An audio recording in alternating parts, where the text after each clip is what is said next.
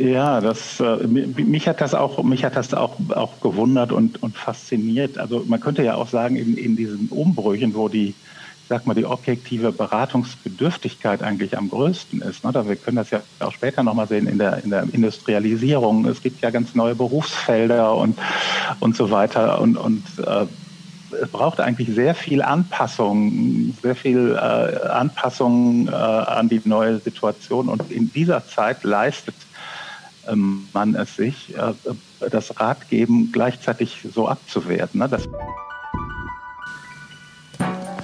Herzlich willkommen zum Podcast Gut durch die Zeit, der Podcast rund um Mediation, Konfliktcoaching und Organisationsberatung, ein Podcast von Inkofema. Ich bin Sascha Weige und begrüße Sie zu einer neuen Folge.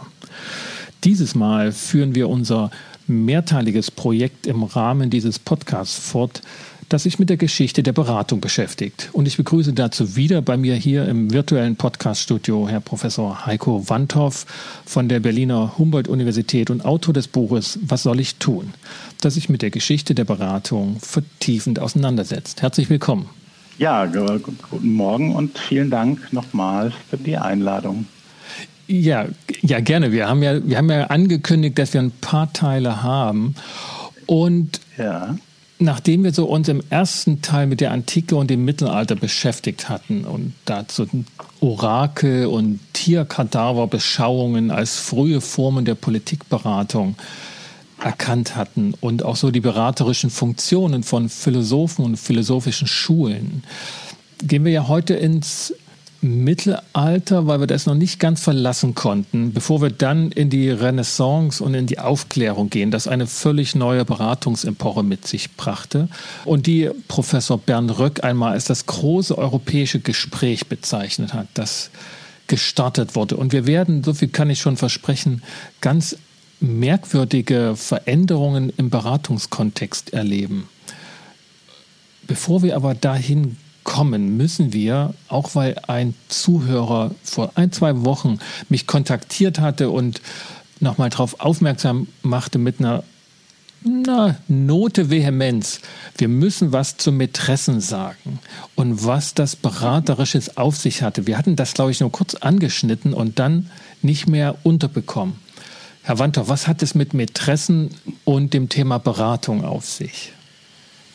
Naja, so ganz genau weiß ich das natürlich auch nicht, weil man ja in die Schlafzimmer auch nicht immer so einen direkten Einblick hat. Aber es äh, ist jedenfalls ein ganz interessantes äh, Thema. Wir haben ja über Hofnarren gesprochen beim letzten Mal, die man ja vielleicht auch nicht so, wenn man das erste Mal drüber nachdenkt, zu den Beratern zählen würde. Äh, es gibt eben so, so merkwürdige Nischen würde ich mal sagen, wo sich, wo sich so Beratungsinstitutionen ansiedeln und ähm, die, die, in der frühen Neuzeit, Spätmittelalter in der frühen Neuzeit ist es ja, das war mir vorher auch nicht so klar, ist ja die Mätresse, also die also sozusagen außereheliche Geliebte eines Herrschers, es wird ja ein richtiges Hofamt ja. äh, bei den französischen Königen. Ne? Das ist also richtig eine, eine Institution. Institution, ja. ja. Und die äh, die dann natürlich auch einen direkten Zugang zum Herrscher hat und dadurch natürlich auch eine, eine Beratungskompetenz, eine, einen Beratungszugang hat, den andere gar nicht haben.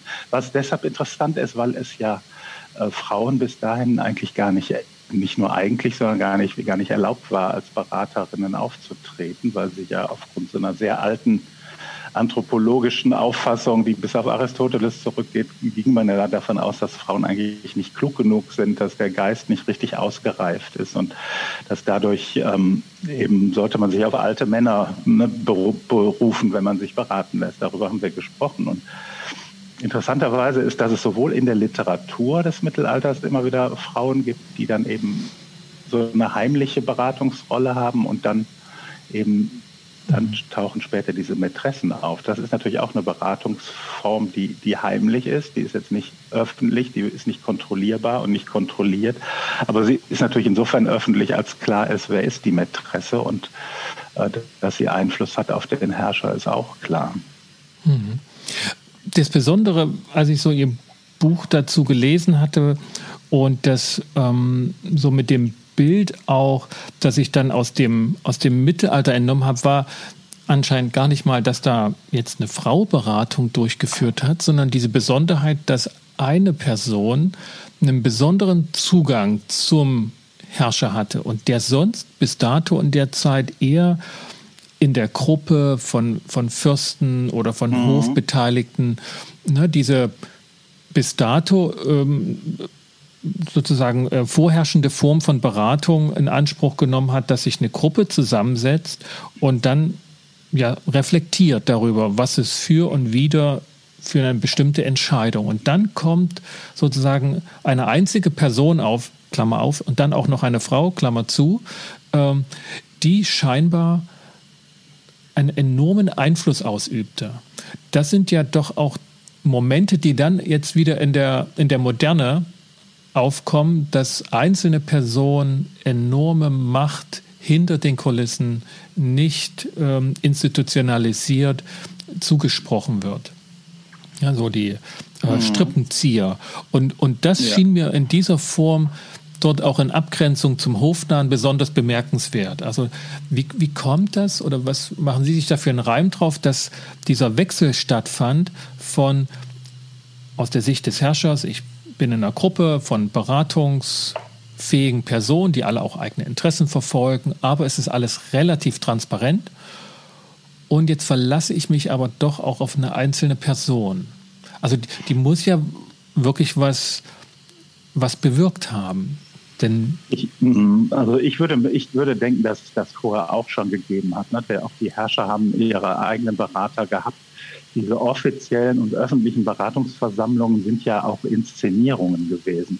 Mhm. Also das, da gibt es ja auch mittlerweile Forschung von, von Mittelalterhistorikern, die sagen, ähm, das, was da öffentlich beraten wird, das wird eigentlich vorher im Heimlichen schon, schon sozusagen abgesprochen, was dabei rauskommt. Also diese, diese öffentlichen großen äh, Beratungsversammlungen sind, dienen eigentlich dazu, nach außen etwas darzustellen, zu repräsentieren, eine Einigung, eine, eine, eine äh, ja, oder auch keine Einigung. Aber äh, die eigentliche Beratung findet heimlich statt. Also ich glaube, das, das läuft sicherlich auch im Mittelalter schon parallel, dass der, dass der Herrscher auch schon seine eigenen privaten Berater hat. Das wird dann in der frühen Neuzeit, äh, wird das ja gewissermaßen dann auch wieder institutionalisiert. Ne? Dass auch mhm. diese, diese Einzelberater, diese, diese auch dann die, die Hofräte, äh, ne? wie, sie, wie sie dann heißen. Und da gibt es ja dann eine ganze Nomenklatur äh, über die Hofräte, ähm, die dann eben auch persönliche Berater sind, wo ja dann auch das, das neue Problem auftritt, über das ich ja da auch geschrieben habe in dem Buch, dass äh, dann die Auswahl so schwierig wird. Denn in dem Moment, wo man nicht mehr Leute aus dem Adel nimmt, also Leute aus der eigenen Gruppe, aus der eigenen Peer Group, sondern, sondern Fachleute, Juristen dann vor allem, ähm, die aber bürgerliche sind, mhm. kann man denen vertrauen? Kann man einem Bürgerlichen vertrauen? als Adliger? Gute Frage. Nicht, ne? ja. ja, ne? und das ist also genau ja die Frage in der Beratung ja bis heute auch. Mhm. Also Vertrauen ist ja bis heute äh, ganz wichtig. Ich muss meinem, meinem, meinem Berater vertrauen können, meiner Beraterin, denn dem vertraue ich ja einiges an. Mhm. Und äh, auf der anderen Seite, äh, diese Adligen, denen man vertrauen konnte, die waren aber jetzt keine Fachleute der Juristerei ja. oder in anderen Gebieten. Ne? Also man, die man hatten Stallgeruch. Ne? Genau, die haben einen Stallgeruch, die sind aus dem gleichen Stand, aber ähm, die sind jetzt nicht besonders, sag jetzt mal, nicht besonders kompetent in bestimmten mhm. Bereichen. Und in dem Moment, wo dann in der frühen Neuzeit das immer wichtiger wird und auch die, die, die ganze Administration immer komplexer wird, braucht man eben äh, Ratgeber, die, die aus anderen Schichten kommen. Ähm, und bei, bei Machiavelli beispielsweise gibt es dann wirklich ein ganzes Kapitel darüber, in, in seiner Fürstenlehre, wie man die jetzt auswählt. Und dass man jetzt auch möglichst nicht nur solche auswählt, die einem nach dem Munde reden, sondern auch, dass man welche hat, die, die, die auch widersprechen. Aber wie stellt man sicher, dass man denen vertrauen kann? Was vertraut man denen eigentlich an? Wie testet man die? Und so diese ganzen Fragen. Also, äh, mhm. Das war vorher gar nicht so das Thema, weil es vorher eigentlich klar war, ähm, es war vorgegeben, wer die Ratgeber sind, nämlich die Großen, die Fürsten, mhm. die Grafen. Und ähm, ist das, ist das möglicherweise schon dann eine, eine frühe Form der, naja, der, der Leistungsbewertung, ne, der Leistungsgesellschaft? Es waren ja klassischerweise und auch bei den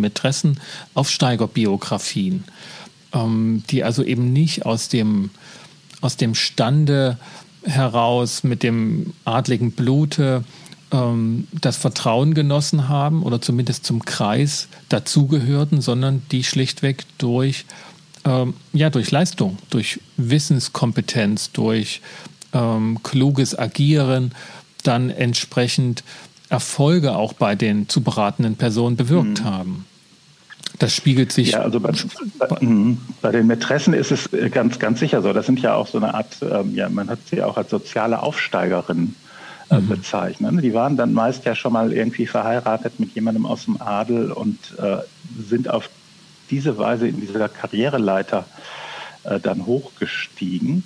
Und äh, ne, um nochmal das zu unterstützen, was Sie eben gesagt haben, Sie, Sie werden ja, die Mätressen werden ja in der Literatur auch gelegentlich als die Todfeinde der Hofnarren äh, beschrieben, ne, weil sie so eine ah. konkurrierende, eine konkurrierende Position hatten. Ne? Und genau das, was Sie sagen, also diese Sonder, diese Sonder, dieser Sonderberater oder diese, diese Position des, des außergewöhnlichen, besonders positionierten Einzelratgebers des Königs, das, das waren die Hofnarren, aber irgendwann dann mehr und mehr auch die Mätressen. Und, hm. und insofern werden sie ja auch ähm, so aufeinander bezogen. Ne? Und ähm, ja. Mhm. Ich, ich fand das bemerkenswert sozusagen, dass diese Figuren vor allen Dingen eben eher in der Literatur aufgetaucht oder verarbeitet wurden. Ne? Und das ist, also in, den, in der klassischen Historiografie ist das eher so eine Randerscheinung.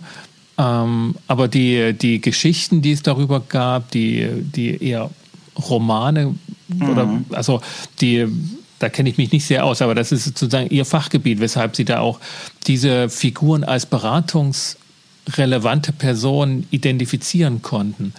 Also das war für mich auch nochmal so ein, so ein Wert von interdisziplinärer Erkundung von, von Geschichte, dass es eben nicht nur ein Fach von Historikern ist, sondern eben, dass wir auch ganz andere Quellenzeugnisse haben, wie eben Klatsch- und Tratschgeschichten. Hm.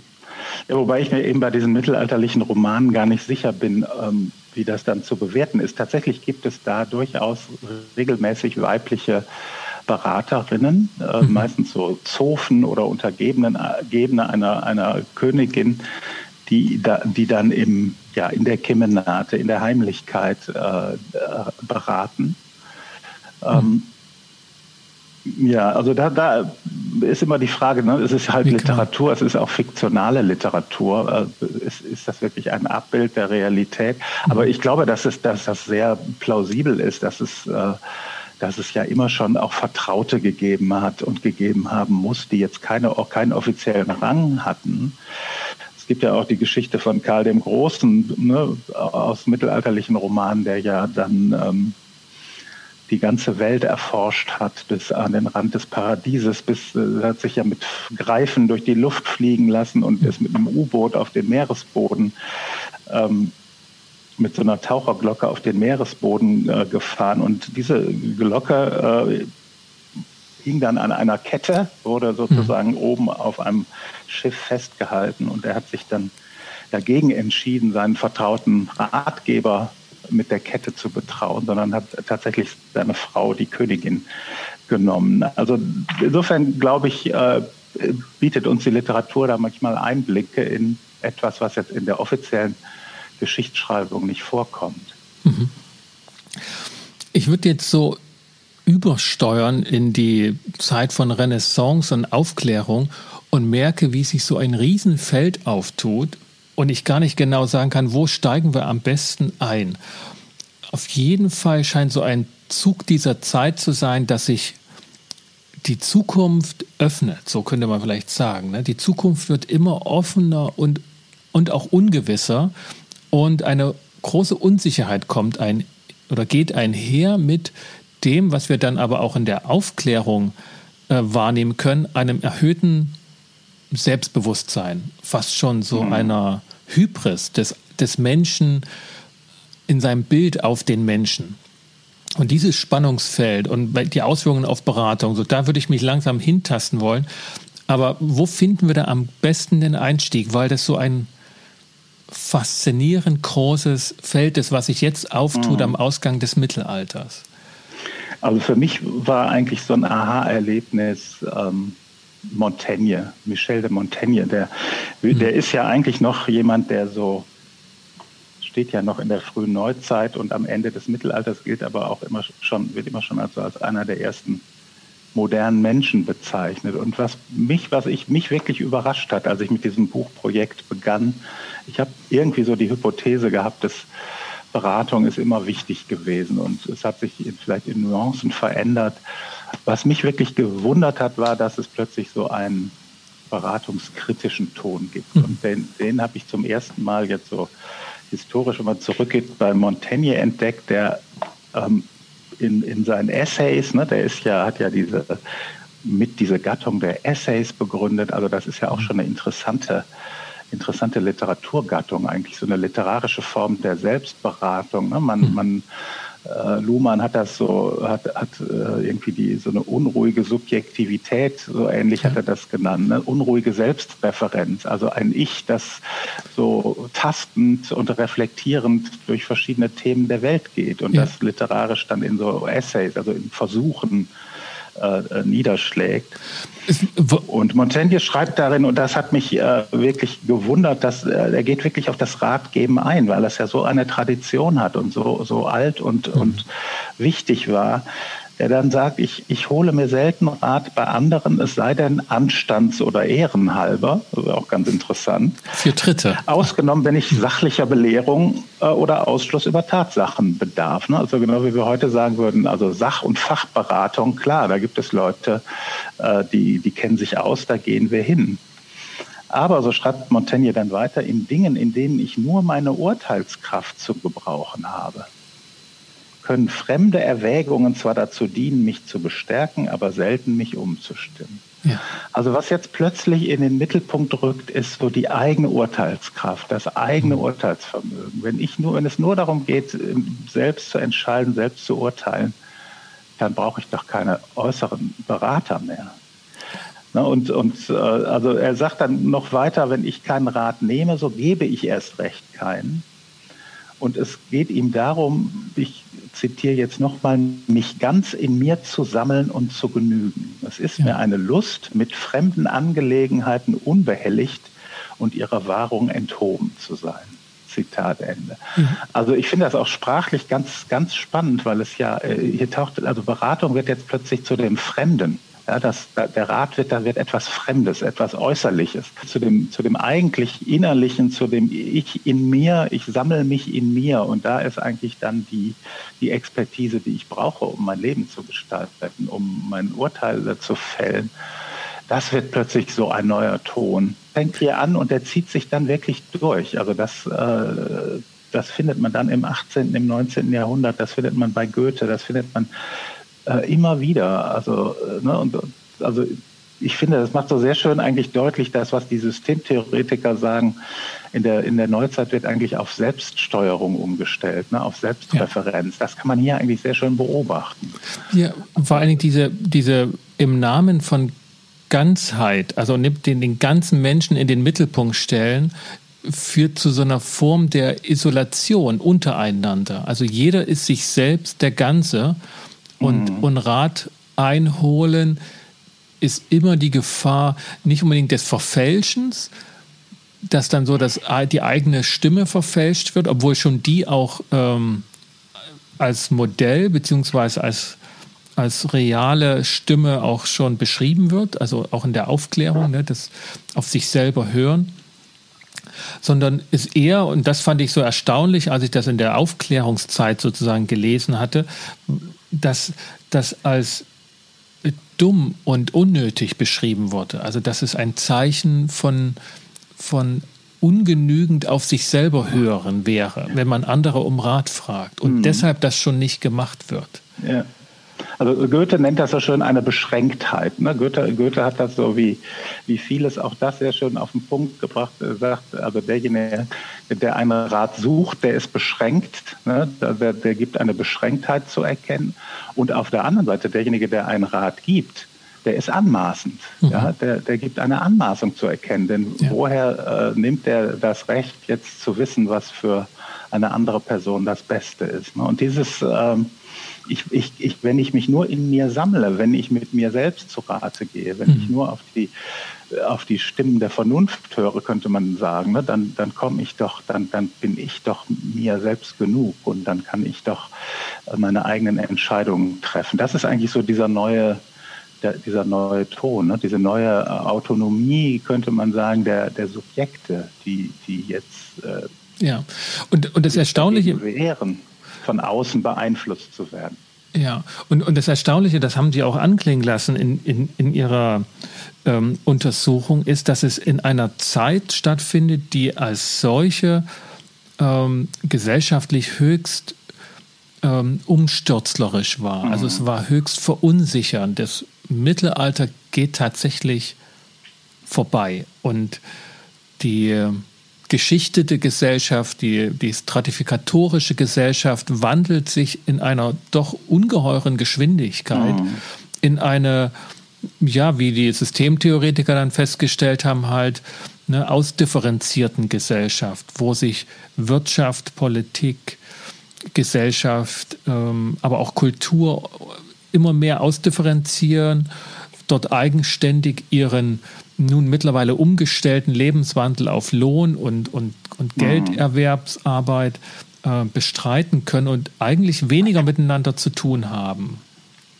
Und man dann eben so ein weit gefächertes Gesellschaftsbild entwickelt hat, das natürlich noch nicht im 17., 18. Jahrhundert vollständig äh, sichtbar wurde, aber die Ansätze wurden deutlich und gerade in der Wissenschaft, in der aufkommenden Wissenschaft ähm, ist es besonders deutlich geworden, wie Austausch befruchtend gewirkt hat, wie eigentlich eine erhöhte Kommunikation stattgefunden hat, sowohl geografisch über weitere Strecken als auch personell, dass immer mehr Menschen eingewoben wurden in diesen Austausch.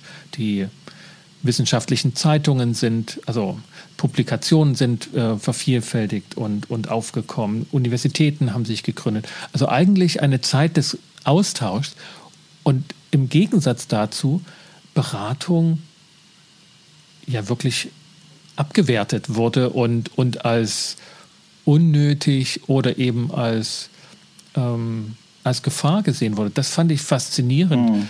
Damit hatte ich vorher überhaupt nicht gerechnet, obwohl es von der Perspektive des aufgeklärten Menschen als Idealbild eine, eine gewisse Logik hatte.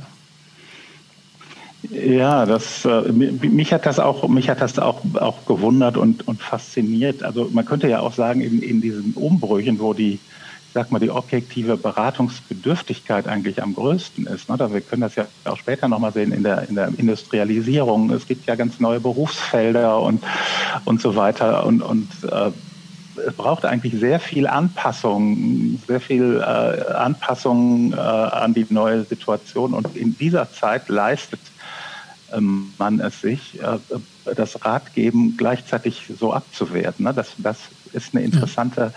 Koinzidenz und ähm, die fand ich, die fand ich faszinierend und die, äh, also die hat sich auch lange gehalten. Also ich, ich, ne, wenn ich mache ja mache ja viel Coaching und ich äh, mache das ja auch schon eine Weile und ich, äh, wenn ich mich daran erinnere, wie das so vor 10, 15 Jahren war, da war das ja auch immer noch so ein bisschen damals, dass jemand, der ins Coaching ging, der hatte ein Problem und das heißt, hieß auch, der kam nicht selbst klar mit seinem Leben. Ne? Das, ich glaube, das hat sich heute wirklich geändert. Heute ist es viel akzeptierter, ja. dass man, dass das, dass das einfach dazugehört, dass das Leben so komplex ist, dass, dass es völlig in Ordnung ist, wenn man auch mal jemanden sucht, mit dem man sich austauscht.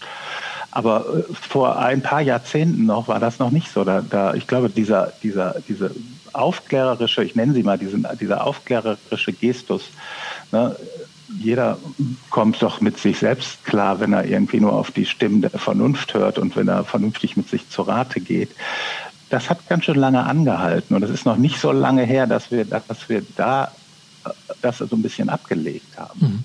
Mhm. Ja, also diesen Zug, dass in uns die Wahrheit liegt, so dass die, die Stimme ähm, eigentlich angelegt ist und, und Beratung, systemische Beratung, aber auch vor allen Dingen humanistische, also im, im Kontext von humanistischer Psychologie, also das auf, was so um 60er, 70er Jahre des letzten Jahrhunderts aufgekommen ist, da fand ich das schon wieder, diese Form, dass eigentlich jeder die Wahrheit in sich selber hat.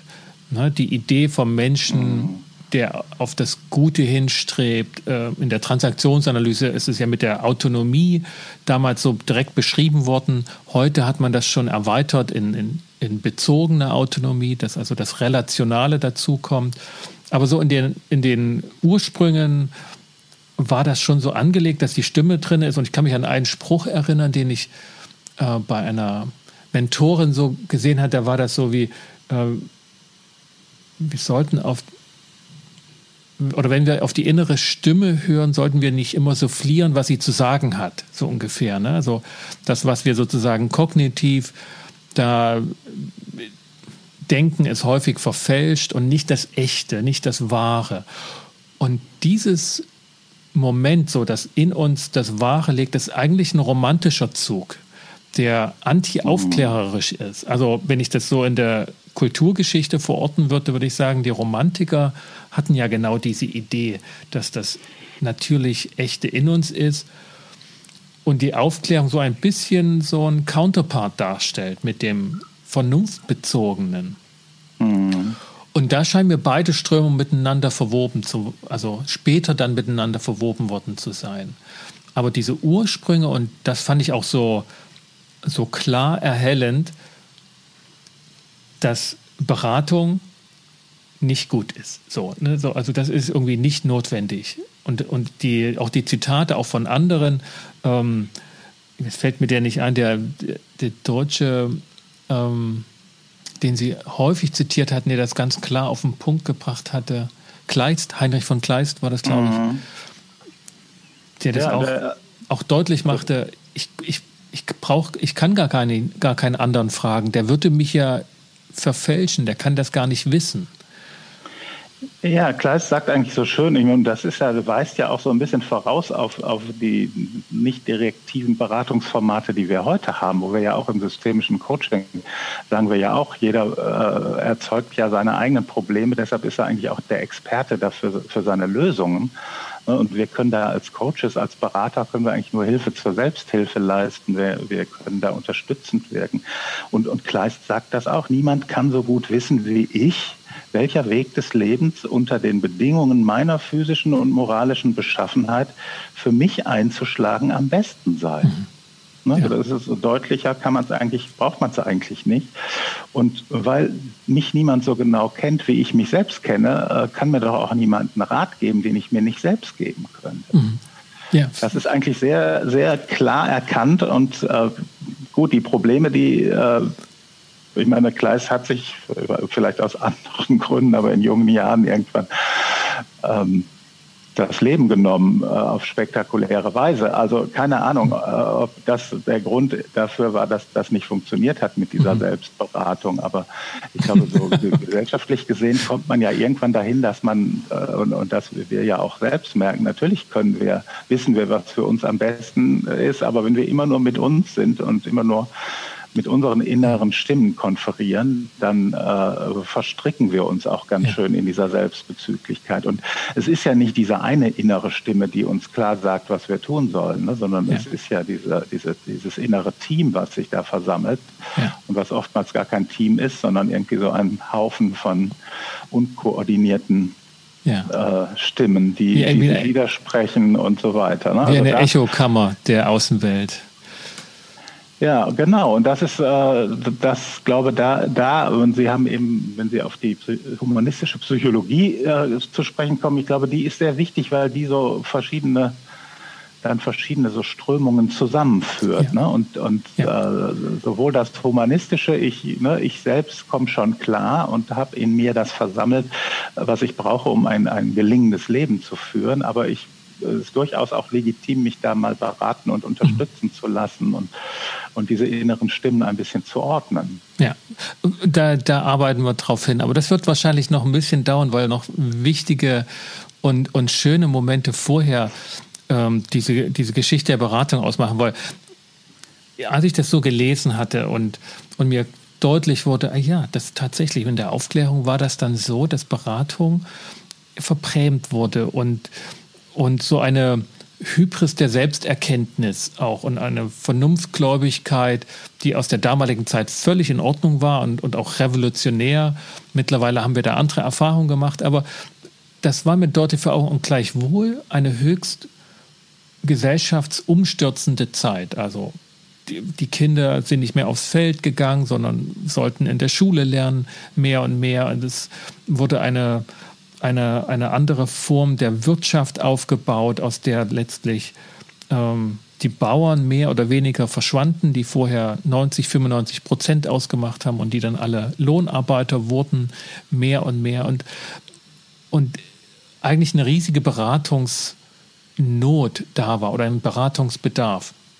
Und ich dachte so, das kann doch nicht sein. Also wie, wie, wie kann man das auf der einen Seite so verbrämen, auf der anderen Seite ist offenbar so viel Not da. Und, und dann kam diese, dieser Hinweis der Ratgeberliteratur, dass, es, dass der Bedarf an Beratung nicht mehr ne, von Angesicht zu Angesicht ähm, stattgefunden hat, sondern dass ein Vorrat geschaffen wurde, schriftlicher Art, der mittlerweile mit der technologischen Entwicklung, Gutenbergs Buchpresse, ähm, das Volk lernte lesen, ähm, dann auch genutzt werden konnte, dass das im Grunde genommen in die Literatur oder in, in die Schriftlichkeit gewandert ist, was an Beratung notwendig wurde. Und das ist auch nochmal für sich ein riesiges Feld, wie das begonnen hat. Aber zunächst mal würden Sie dem, ne, das, das habe ich richtig erfasst, ne, dass das Ratgeberbuch praktisch wie die Lösung auf das Problem war, dass man nicht mehr offiziell sich beraten lassen konnte, sondern dann begann heimlich Bücher zu lesen. Ja, ich glaube, man muss vielleicht ein bisschen differenzieren. Also das, was, was ich so zitiere, ne, so Goethe und Kleist und so, das sind natürlich so, sagen wir mal, so Leuchttürme. Das, das ist so, das ist so das, äh, das Selbstverständnis eigentlich der Intellektuellen und insofern natürlich auch ein, ein wichtiges Zeitzeugnis. Es wird ganz sicherlich ja auf, auf, auf unteren Ebenen auch sehr viel Fach- und Expertenberatung gegeben haben. Ne? Und ähm, die, die Ratgeberliteratur ist aber interessanterweise setzt da dann an, wo das Beraten besonders heikel ist. Hm. Nämlich in so Fragen wie, wie Anstand und, und gerade auch dann später die Sexualberatung, ne? wo man, wo, wo ja sehr viel Scham und, und so im Spiel ist. Und äh, das, äh, was ich dann so als eine, eine, eine Antwort der Moderne oder ne, der Neuzeit auf diese Krise der Beratung gesehen habe, ist eben, dass man Beratung, wie Sie das sagen, jetzt in Form von Büchern niederlegt und dann dadurch verändert sich das natürlich ein bisschen, dass, dass äh, die Form des Ratgebens. Einen Aspekt haben Sie schon genannt, dass diese Bücher sind ja dann meist so Vorräte. Mhm. Wenn man jetzt an ähm, ne, wie, wie man sich so in der Gesellschaft verhalten, zu verhalten hat. Knigge ist ja mhm. so einer der ersten, ne, der, der, ähm, ne, das, der Umgang mit Menschen, wie hat man sich zu verhalten in der Welt, wie, wie, wie hält man Messer und Gabel, wie äh, ne, die, so ganz einfache Sachen, aber ja, wie ähm, spricht man miteinander auch? Ne? Wie also, spricht man miteinander, genau. Das, das äh, wird jetzt plötzlich über Bücher vermittelt. Und Bücher haben einerseits diesen Aspekt, es gibt einen ganzen Vorrat. Zweiter Aspekt ist, Bücher sind ja nicht mehr individuell adressiert. Ich weiß ja gar nicht, wer, wer das Buch liest. Und was ich aber ganz besonders interessant fand, war, dass Bücher eben auf diese persönliche Beziehung verzichten. Ich habe keinen, dem ich ins Angesicht schaue, vor dem ich mich schämen muss oder der auch vielleicht mit mir schimpft, wenn ich äh, irgendwas falsch gemacht habe oder ich muss mich nicht rechtfertigen. Ne? Und ich kann das Buch auch äh, einfach im Bücherregal stehen lassen. Papier ist ja geduldig. Ich, äh, ich entscheide selbst, wann ich reingucke, was ich lese. Ähm, ich habe tatsächlich mal erlebt in Berlin in der U-Bahn, dass jemand ein einen Selbstratgeber für Messis gelesen hat und dachte, das ist interessant. In dem Moment äh, wird es dann wieder wird's dann wieder öffentlich. Ne? Da, äh, ein Messi versucht äh, irgendwie kein Messi mehr zu sein.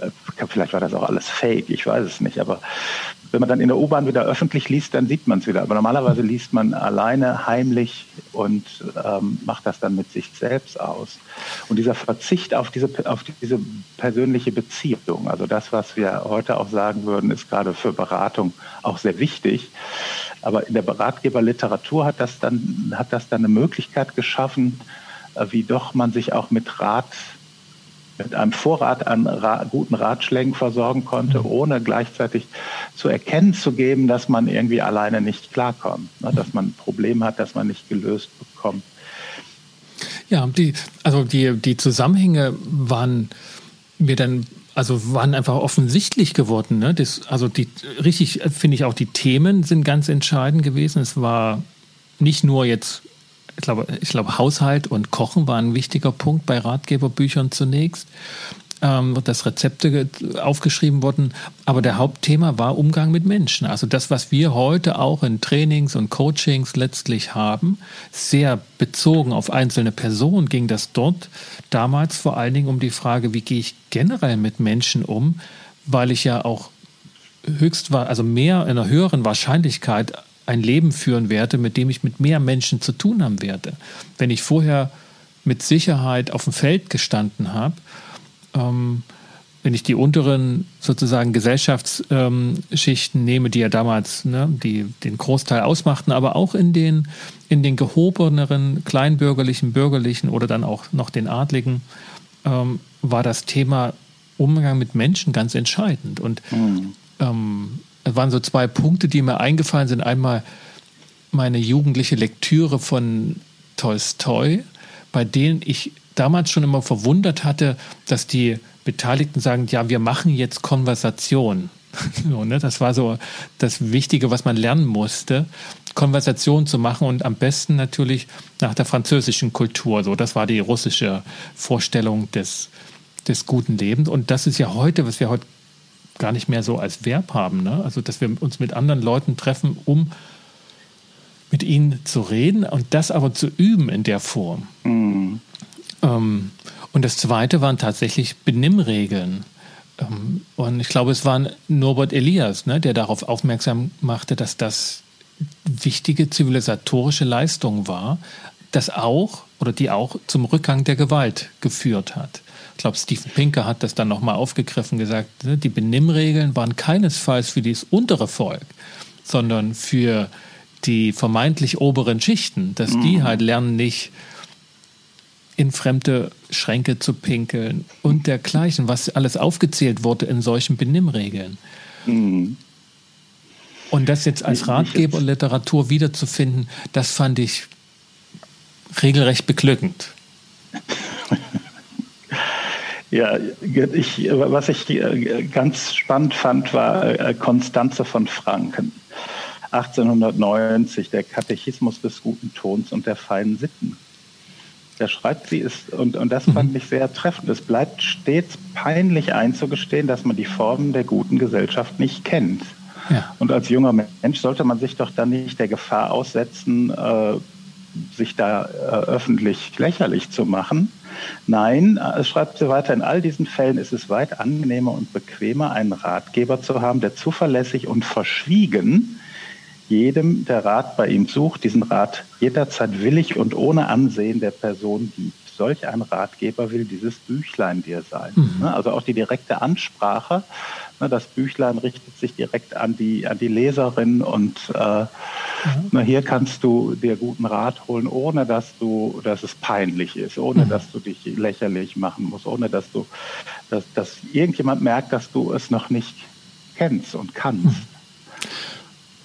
Und das ist ja, das haben wir ja im Grunde, ist das ja in der, bis in der Online-Beratung äh, bis heute. Ne? Es gibt ja, gibt ja mittlerweile auch viele auch so äh, Smartphone-Beratungs-Apps, die, die, wo man auch Leute mit erreicht, die auch nie in ein, in ein ja. offizielles Beratungsgespräch kommen würden, ne? wo, man, wo man sehr niedrigschwellig und natürlich anonym ähm, Leute auch erreichen kann. Mhm. Ähm, da setzt sich das, glaube ich, fort. Aber ja. es beginnt tatsächlich, es beginnt tatsächlich und es fängt ja wirklich im ausgehenden Mittelalter an. Ne? Also diese Benimmregeln am Hof haben Sie beschrieben. Ja. Äh, Erasmus ja, von Rotterdam. Ja noch hohes Mittelalter. Ne? Oder dann, dann äh, gibt es einzelne Einzelbücher, aber der richtige, richtige Boom dieser, dieser Ratgeberbücher setzt dann, setzt dann so im 18. und 19. Jahrhundert ein, ne? wo das ähm, wo, es eine regelrechte ja, Flut solcher ja. Bücher gibt. Ja. Also es wird ja, ich glaube auch, ne, das 18. Jahrhundert, dann, wo das Reisen gesellschaftlich ausweitete, dass nicht mehr einzelne Personen nur ins Ausland und auf andere Kontinente gereist sind, sondern dass die Gesellschaft begann auch zu reisen und dann eben sich auch damit vertraut machen musste, wie läuft das woanders. Und das ist ja bis heute vor. Also interkulturelle Beratung ist nicht ja, auf den Punkt gebracht oder ein wichtiger Aspekt ist, Benimmregeln zu lernen in anderen Kulturen. Also mhm. insoweit ähm, ist das für die eine Gesellschaft, wie man sie vielleicht jetzt im Rückblick sieht, ähm, die da auf kerneuropäischem Gebiet stattgefunden, trotzdem genau das, was wir heute im internationalen Bereich haben. Eine, eine, eine Gesellschaft, die lernt, miteinander umzugehen. Und ähm, die Ratgeberbücher, das war damals der Ausgang. Und, und es fand, war eben dieses Moment, was Sie betonen, ähm, höchst erhellend, dass das die Lösung auf das Problem war, dass Beratung als solches nicht mehr als intelligent galt, nicht mehr als klug. Das wandelt sich dann wieder späterhin. Heute ist, wird ja Beratung durchaus als intelligente, clevere Lösung für ein Problem gesehen dass man darüber Zeit gewinnt und dass man möglichst viele Perspektiven einnimmt. Es löst natürlich diese Ratgeberliteratur im 19. Jahrhundert löst natürlich auch ein Problem, dass wir äh, ja, das ist ja, man hat das ja auch als so eine Form von von, von massenmedialer Unterweisung beschrieben, ne, die, die ja tatsächlich auch, äh, wenn man jetzt jedem einen Einzelberater an die Seite gestellt hätte, wäre das vielleicht auch ein bisschen aufwendig gewesen. Also es ist, äh, aber ich finde dieser, dieser Aspekt Aspekt des, ähm, des Heimlichen, des Verschwiegenen. Ne? Der, das Buch ist ein stummer Freund und Lehrer, mhm. ne? der nicht schimpft, den, den, den nutze ich so, wie ich ihn nutzen will. Äh, das ist schon ein wichtiger Aspekt. Und auf der anderen Seite ist aber natürlich auch, äh, ist, äh, wenn es jetzt auch zu viele Ratgeber gibt, ne, die zu viele Ratgeberbücher zu einem bestimmten Thema, dann, dann lösen sie eigentlich das Problem nicht mehr, dass sie mhm das sie vorgeben zu lösen, ne? sondern dann muss ich jetzt wieder äh, entscheiden, wer hat denn jetzt recht und welchem Ratgeber folge ich jetzt. Ne? Am besten hat man einen, der einem sagt, wo es lang geht und, und dem vertraue ich auch und äh, dann ist es gut, sonst, sonst äh, komme ich wieder, kriege ich wieder neue Probleme. Mhm. Ja, gerne so das Überangebot, das, das ist dann wieder schon ein Vorgriff auf heutige Zeit, wo wir das wieder erleben. Wollen wir noch zum Übergang gehen, beziehungsweise zum Ausgang aus der Aufklärung und wie es kommt, dass die Beratungsskepsis, die sich so ausgebreitet hat, auch im intellektuellen Bereich oder im, im wissenschaftlichen, dass die zurückgedrängt wurde und eben im 20. Jahrhundert keinen Fortgang mehr hatte?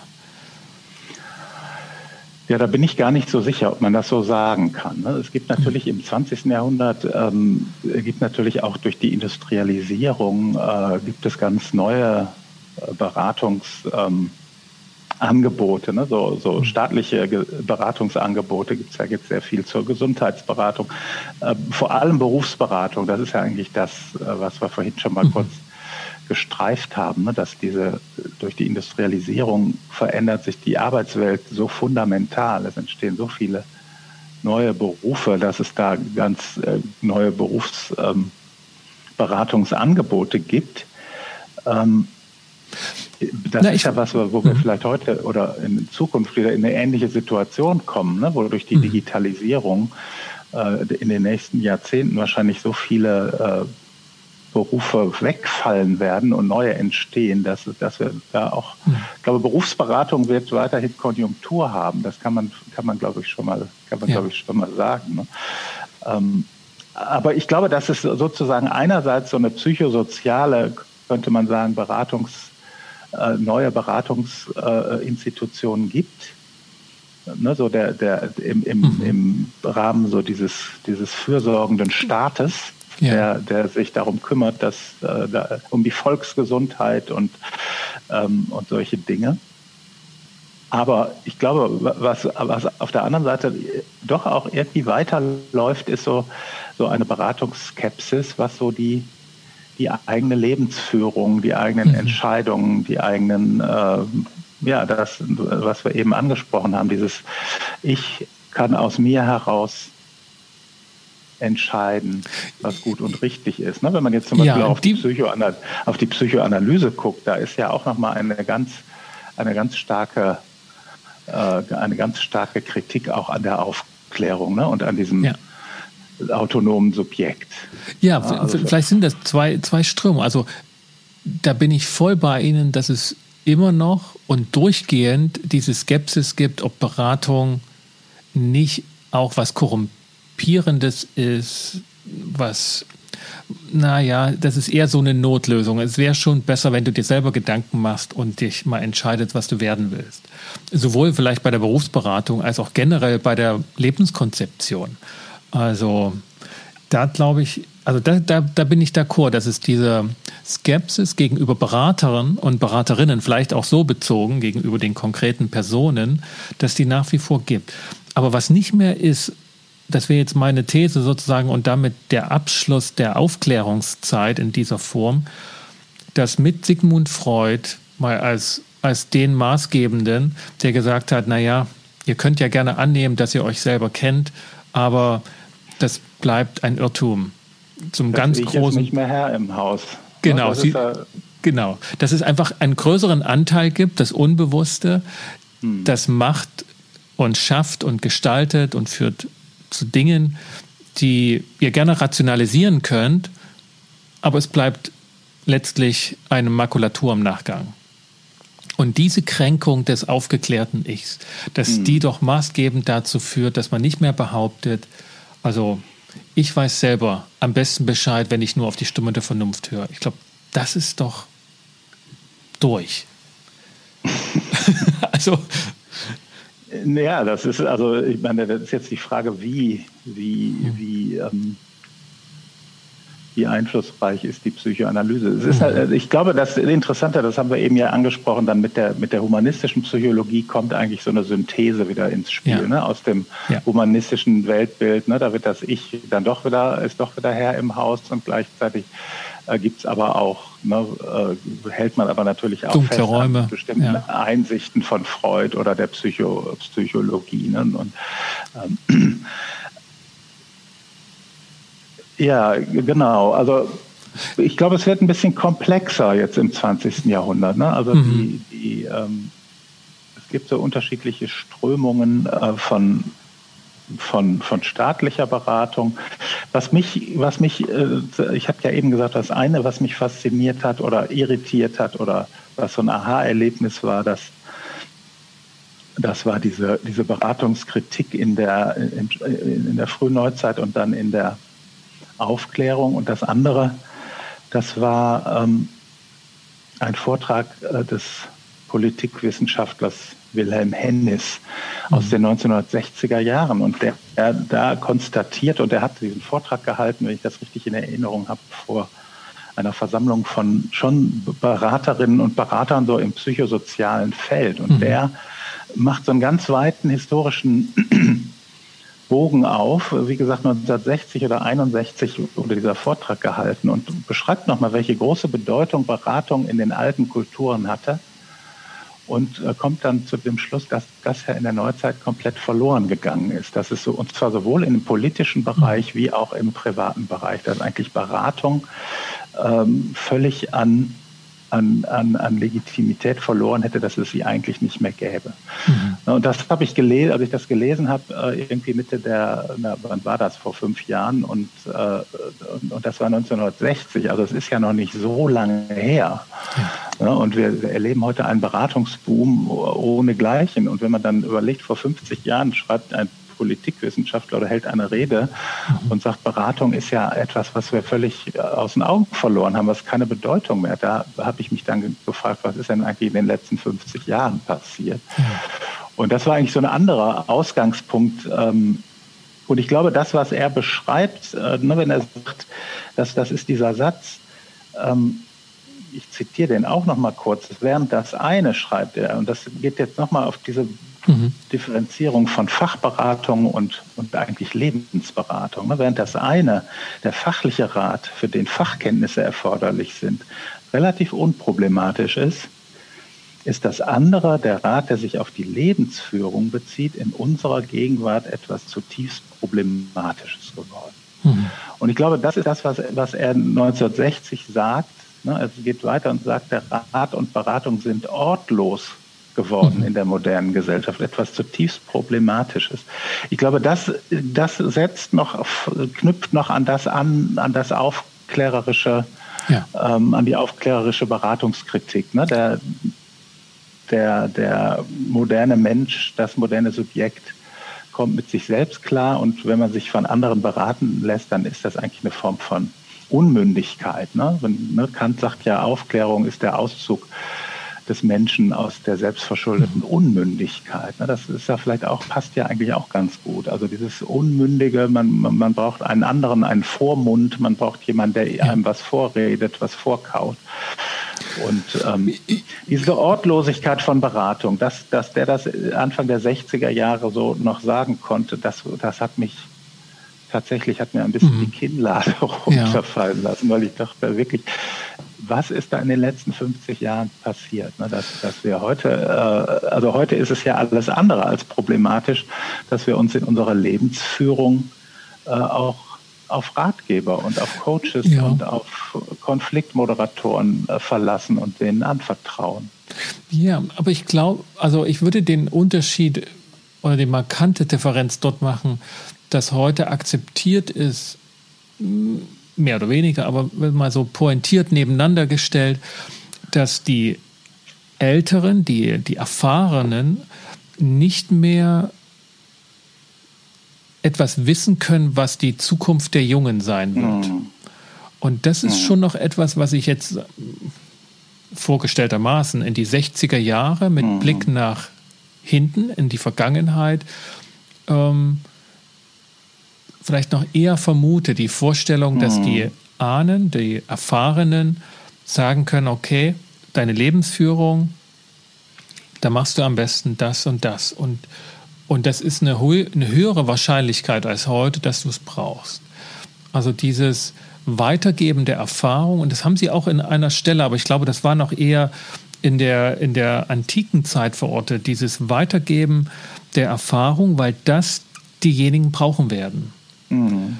Und ja. ja. das ist das, was Sie eben gesagt haben. Die Zukunft ist offener geworden. Genau, ne? man, ja. man, könnte ja eigentlich sagen, Zukunft ist immer offen, aber in nee. der Antike ging es ja wirklich genau. darum, da ging man ja davon aus, ne, die Zukunft ist eigentlich, ne, die, die, es wiederholt sich eigentlich alles. Ne? Das ist, also man muss eigentlich, die Götter wissen sowieso, wie die Zukunft ist, also müssen wir versuchen, ja. denen irgendwie ein bisschen was von ihrem Wissen zu entlocken und dann, dann geht das schon über diese Orakelsprüche. Dann kommt die Zeit, wo äh, Zukunft auch offen ist, aber wo man eigentlich weiß, äh, wenn man einen alten, erfahrenen Menschen hat, der, der lange überlebt hat, der, der weiß, wie man lange überlebt. Ne? Mhm. Und was wir heute haben, äh, wir werden ja gar nicht mehr wissen, welche Berufe es gibt, die, die wenn, wenn unsere Kinder groß sind oder unsere Enkelkinder. Und ja. das Wissen, das wir Alten haben, das ändert sich so schnell, die Zeiten ändern sich so schnell, dass die Jungen da gar nichts mehr mit anfangen können. Ja, also das, da gibt es ein wunderbares Buch von einem Kollegen, ähm, die, Erf die Erfindung der Zukunft oder ich, oder die Entdeckung der Zukunft.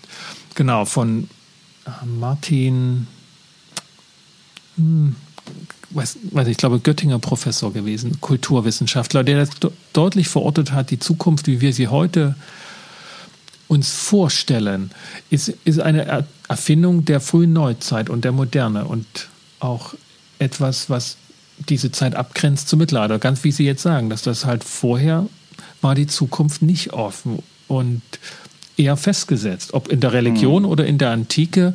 Und es war wohl so weit, wenn ich das richtig erinnere, dass auch die deutsche Sprache erst in dieser Zeit dann, in der frühen Neuzeit, sowas wie Futur 1 und Futur 2 entwickelt hat.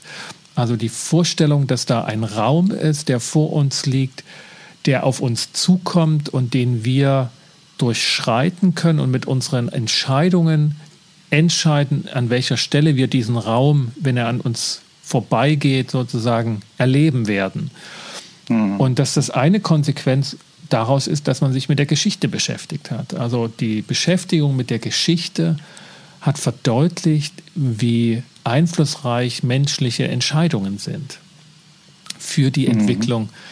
Und daraus entsteht die Unsicherheit, oh, wenn ich jetzt das mache, hat das Auswirkungen auf mein Leben in der Zukunft. Also das, was uns ja heute durchaus geläufig ist, war und musste sich erst entwickeln als ein Vorstellungsbild, dass da ein Zeitraum auf uns zukommt. Und bis dato wurde auch, er hat das beschrieben, an mittelalterlichen Fürsten Bewegungen, wenn die also ihre Reisen gemacht haben, dass die sich nicht nur an einen anderen Ort begeben haben, sondern auch sprachlich das so ausgedrückt haben, dass sie in einer anderen Zeit waren. Also es muss sozusagen eine grundstürzende Erfahrung gewesen sein, halt von Deutschland nach Italien sozusagen zu reisen und dann dort in einem völlig anderen Leben zu sein. Mhm.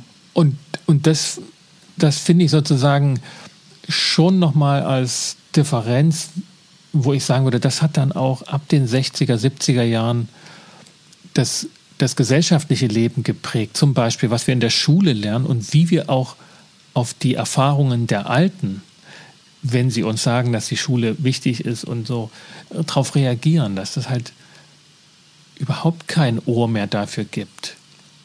Was auch immer die Alten in der Schule gelernt haben, dass das Relevanz heute hat. Und ich finde das noch mal ja, extremer, wenn ich heute Schülerinnen oder ja erlebe oder, oder zuhöre, was die äh, in der Schule erleben und wie sie dort miteinander umgehen, muss ich sagen, das ist eine fremde Welt. Mhm. Zumal man ja auch als Influencerin oder als Influencer heute viel schneller zu Ruhm und Ehre und Geld kommen kann, ohne die ganzen komischen Sachen, die die Alten gemacht haben, wie Lehre oder Ausbildung ja. oder sowas. Gibt es natürlich auch noch. Auf jeden, ja, auf jeden Fall. Ne? Also wir haben ja mit dem Handwerk haben wir ja wirklich was liegen gelassen, fehlt heute hinten und vorn. Ähm, aber bestätigt dennoch genau diese Erfahrung, dass ähm, praktisch in der Schule das gelernt wird, was den Älteren äh, geholfen hätte mhm. in ihrer Lebenszeit und ihrem, auf ihrem Lebensweg, ähm, aber wahrscheinlich nicht das ist, was die Jungen benötigen. Und das ist eine der schwierigsten, ich glaube, Harari hat das, hat das als eine der größten Fragen der Zeit ähm, definiert, die Frage, was bringen wir den Kindern in der Schule mhm. bei? Mhm. Äh, weil das niemand weiß. So. Und weil es tatsächlich, und das ist, glaube ich, anders als früher, das, was in der Schule gelernt wird, ist die, oder sozusagen wird in der Zukunft benötigt. Und das ist deutlicher als früher. Ich weiß noch, wie mein Vater mir einen Spruch von der Schule über dem Eingang vorgelesen hat immer so oder, oder zitiert hat, nicht für die Schule, sondern fürs Leben lernen wir. ja, das, das hat man uns immer schon gesagt, aber ja. wir haben es irgendwie nicht so wirklich geglaubt. Ne? Genau, und äh, auch weil, heute. Weil ja auch die Praxis eine andere war. Ne? Man ja. musste, wofür lernt man in der Schule, um irgendwie die Schule erfolgreich abzuschließen? Und nur dafür, nicht fürs Leben. Eigentlich, wenn man fürs Leben lernt, müsste Schule ja heute radikal, experimentell und innovativ sein und eigentlich alles das, was sie, was sie gerade nicht ist. Wobei ich weiß es nicht. Ich bin ja lange raus und meine, meine Söhne sind auch nicht mehr in der Schule. Aber was ich da noch miterlebt habe, äh, war noch immer sehr rückwärtsgewandt und sehr. Mhm. Ja, aber wie, wie gesagt, man weiß es ja auch nicht. Ne? Wie Sie sagen, die Zukunft ist heute offener denn je und sie ist, sie ist, sie kommt auch schneller. Und äh, dann haben wir diese großen Krisen jetzt auch noch, Klimakrise, Pandemie und ja. wo Schule sowieso nicht mehr stattfindet. Also was ähm, ja, und, und dieses Bewusstsein sozusagen, dass es offen ist und dass jetzt guter Rat teuer ist, das ist irgendwie markanter als ich würde sagen, in den 60ern, das war ja der Ausgangspunkt, ne? der Vortrag von mhm. dem ähm, Hennis, Herr Hennis, ähm, dass Beratung liegen gelassen wurde und heute aber wieder eine, eine ganz andere Konnotation hat.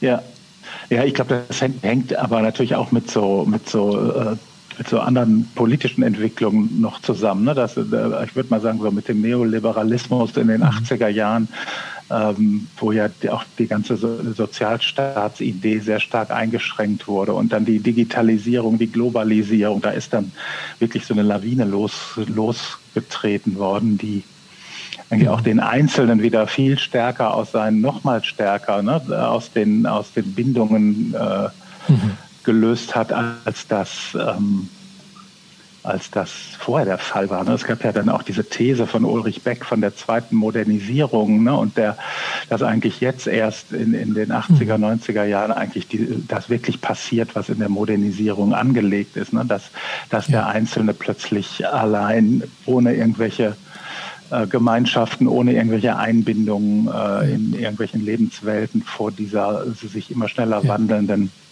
Gesellschaft steht und, und da plötzlich Beratungsbedarfe nochmal sehr zugenommen haben. Ja, und auch dort, ähm, aber das sind dann, das sind wirklich, glaube ich, die Themen und die Entwicklungslinien, die wir dann für den dritten Teil uns aufgespart mhm. haben, wenn man das so sagen kann. Denn, denn viel gäbe es noch zu allen möglichen Punkten zu sagen, die wir, die wir gestreift haben. Aber diese Entwicklung in den Mitte der 20er Jahre humanistische Psychologie, das Ausgreifen von Therapiemethoden in die, in die Beratungswelten ähm, oder in die Gesellschaftswelten durch allgemeine Beratung, die Politikentwicklung auch. Sie hatten in Ihrem Buch die Think Tanks ähm, angedeutet, die enormen Einfluss hatten auf die Politik. Ähm, die große Consulting-Firmen ähm, eine mhm. typische Amerikanisierung auch, die aufkommen wird. Und dann dieser Wandel in den 70er Jahren, der sozusagen dann zu dem, was gemeinhin als Postmoderne bezeichnet wird. Und dann kommen wir wahrscheinlich auch so ein bisschen der, der Frage näher oder den, der Antwortmöglichkeiten, wie kommt das, dass heute eine solche Beratungsgesellschaft entstanden ist, wo der Einzelne ein, ein Angebot an Beratungsvielfalt hat, ähm, das, glaube ich, seinesgleichen sucht. Das, mhm. das ist ein neuer, neuer Zug in der Zeit. Ja. Herr Wandhoff. So machen wir das. Dann haben wir für heute alles, was wir sagen wollten, gesagt. Zumindest, Hallo. was wir aufgenommen haben. Denn viele Punkte sind einfach, ja, müssen, müssen ausgesondert werden.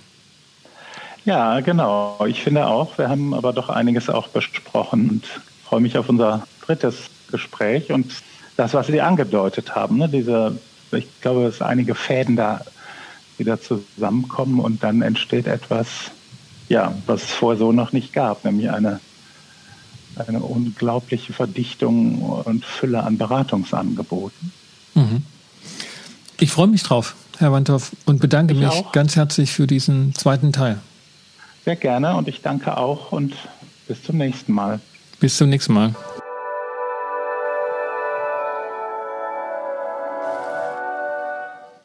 Wenn Ihnen, liebe Zuhörerinnen und Zuhörer, auch diese Episode wieder gefallen hat, dann hinterlassen Sie doch ein Feedback und eine kleine Bewertung auf Apple Podcast. Und vergessen Sie auch nicht, diesen Podcast zu abonnieren und Ihren Freunden mitzuteilen, dass es diesen Podcast gibt.